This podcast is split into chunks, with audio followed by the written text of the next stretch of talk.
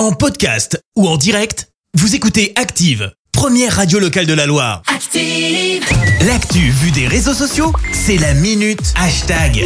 6h49, on parle buzz sur les réseaux, Clémence. Ouais, ce matin, on parle fuite de données. C'est clairement pas une très bonne semaine hein, pour les applis. Euh, tu te souviens, on a parlé du bug énorme de Facebook Oui. et Insta. Ça remonte au début de la semaine. On était tous là à plus trop savoir quoi faire de nous finalement. Et bien désormais, c'est Twitch qui a connu non pas un bug, mais une fuite de données. Et c'est probablement l'une des plus grandes que la plateforme ait connue. Un internaute a publié sur un forum 128 gigas de documents. Euh, dedans, t'as quoi? Eh ben, t'as des codes sources de logiciels, les revenus des créateurs ou encore des Oh. streamers assez connus de la plateforme.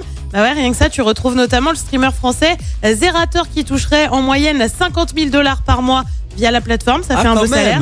Euh, tu retrouves aussi les outils que Twitch utilise en matière de cybersécurité. Comment dire? Ça la fout très, mais alors très très mal.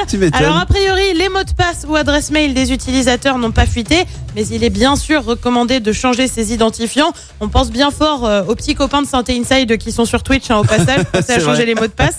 Là où c'est compliqué, c'est que ce qui a fuité est intitulé Part 1, première partie, donc ça sous-entend une deuxième partie à venir. Euh, Twitch a donc été contraint de réagir forcément et a reconnu une faille.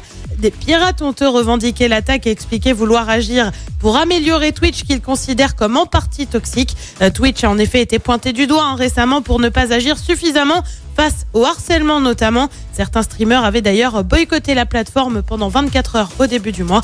Bref, ça la fout mal. hein. Et ben ça leur fait un petit peu de boulot aux développeurs du coup. Voilà, ils vont devoir tout. Ouais, ça va être- euh, là, ça va être compliqué. ouais, un parce qu'à partir du moment où le code source est dévoilé, c'est fini. Il faut en créer J'ai un autre. peur, j'ai peur que ce soit compliqué pour d'un Twitch. moment, il va falloir C'est tout un, recommencer. un mauvais moment à passer, comme on dit. Hein. Eh ben bon courage à vous, hein. Merci, vous avez écouté Active Radio, la première radio locale de la Loire. Active.